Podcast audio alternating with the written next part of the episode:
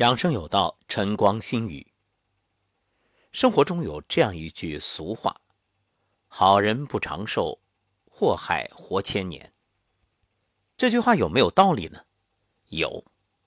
哎，那你可能会奇怪了，不对呀，这节目一直在宣扬正能量，都说好人有好报，心存善念，口吐莲花，正心正念正行，爱出者爱返，福往者福来。怎么今天唱了反调？各位别着急，咱们分析一下，这其中啊有它的规律，也就是道。所谓的好人不长寿，这里有一个前提，就是这个好人啊，你是表面的好人，什么意思呢？就是你受各种规则的影响，比如你是劳模，那就等于背上了一个无形枷锁。什么事儿你得抢着干，你不干，可能旁边就有人说风凉话。你看，你看，还劳模呢，这这这啥都不愿干，对呀，所以你就不得不要知道这个不得不伤人于无形。你的身体终究是肉体凡胎，你也有一个限度，你总是超负荷的使用，就像一台车子，你天天白天也开，晚上也开。你说那个出租车换人不换车，那肯定报废的快呀。人也是一样，人体都有寿命，所以任劳任怨的最后就变成了积劳成疾。而且这里还有一个点，除了身体上的伤害，你心理上也背负着诸多的委屈压抑。但是你是好人啊，你看坏人是什么？坏人是口无遮拦。想说就说，想骂就骂，所以他身体啊不会有什么淤堵，心里是敞亮的，这不痛快啊都宣泄出来了。那好人不行啊，循规蹈矩，各种限制，条条框框，束手束脚。所以你发现，好人和坏人如果有了争执，好人一般缠不过坏人，为什么呢？因为好人。总要守规则，那坏人他没有规则，这是为所欲为，百无禁忌。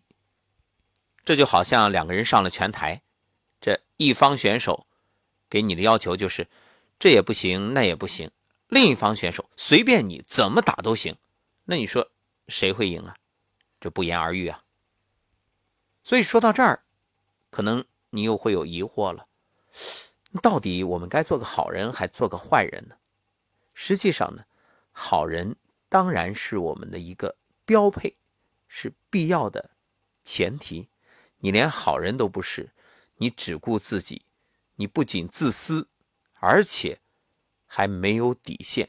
比如在这疫情期间，你看着这口罩赚钱，你就抬高价格，甚至你去用假冒伪劣的口罩来骗钱。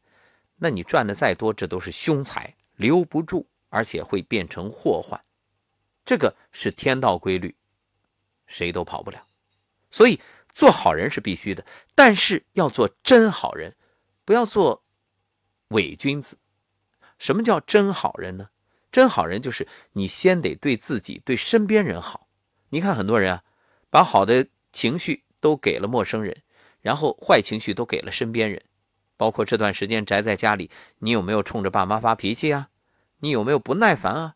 爸妈做好饭喊你，你还在那儿抱着手机不松手，甚至多喊你两声你就烦的不行，恶语相向，赶紧检讨。如果你连这一点最基本的都做不到，你也别去上班了。你在单位跟同事关系估计也够呛。所以，真正的好人，先不勉强自己，就是我有话直来直去，我不委屈自己，不压抑自己，不天天啊笑脸迎人而委屈自我。无论对自己、对亲人，情绪平和柔和。所以，身与心它一定是相互的，你心里的郁结也会慢慢的演化成有形的身体的淤堵。这一点很重要。你看身上什么结节呀、增生啊、囊肿啊、肌瘤啊，哪个和情绪没关系呢？所以你想用手术，咔，简单粗暴，一劳永逸。对不起，那只是痴心妄想。你这边割了，它还会长。如果你情绪不改变的话，所以调整情绪是根本。如果你心态放平和，能够通过练习一些方法，比如我们说的颤抖功啊、太极养生步啊、混元桩啊，你根本不用去手术。所以，真正的好人是懂得调整自己的情绪，控制自己的情绪。那怎么样控制情绪呢？说到这儿。各位可能会说了，对呀，其实最矛盾的一个点，最难处理的就是我究竟该控制还是该发泄。听了今天的节目，知道了我该发泄，但是关键时刻我发泄了，又把事情给搞砸了，这怎么办啊？又破坏了我在大家心中的形象。关键是这个事儿还没办好，这里很重要的就是，究竟该控制还是发泄呢？很简单。重要时刻控制，然后无关紧要的时刻发泄。一张一弛，文武之道；一阴一阳，谓之道。所以你要懂得什么时候说什么话，这个很重要。所谓的识时务者为俊杰，就是你能够正确的判断形势，并且以正确的态度去处理。工作场所，你还把在家里那一套使性子耍出来，那能行吗？肯定不合时宜啊。那反过来，回到家里，你还以领导的做派来颐指气使面对亲人，谁吃你这套啊？这就是错位。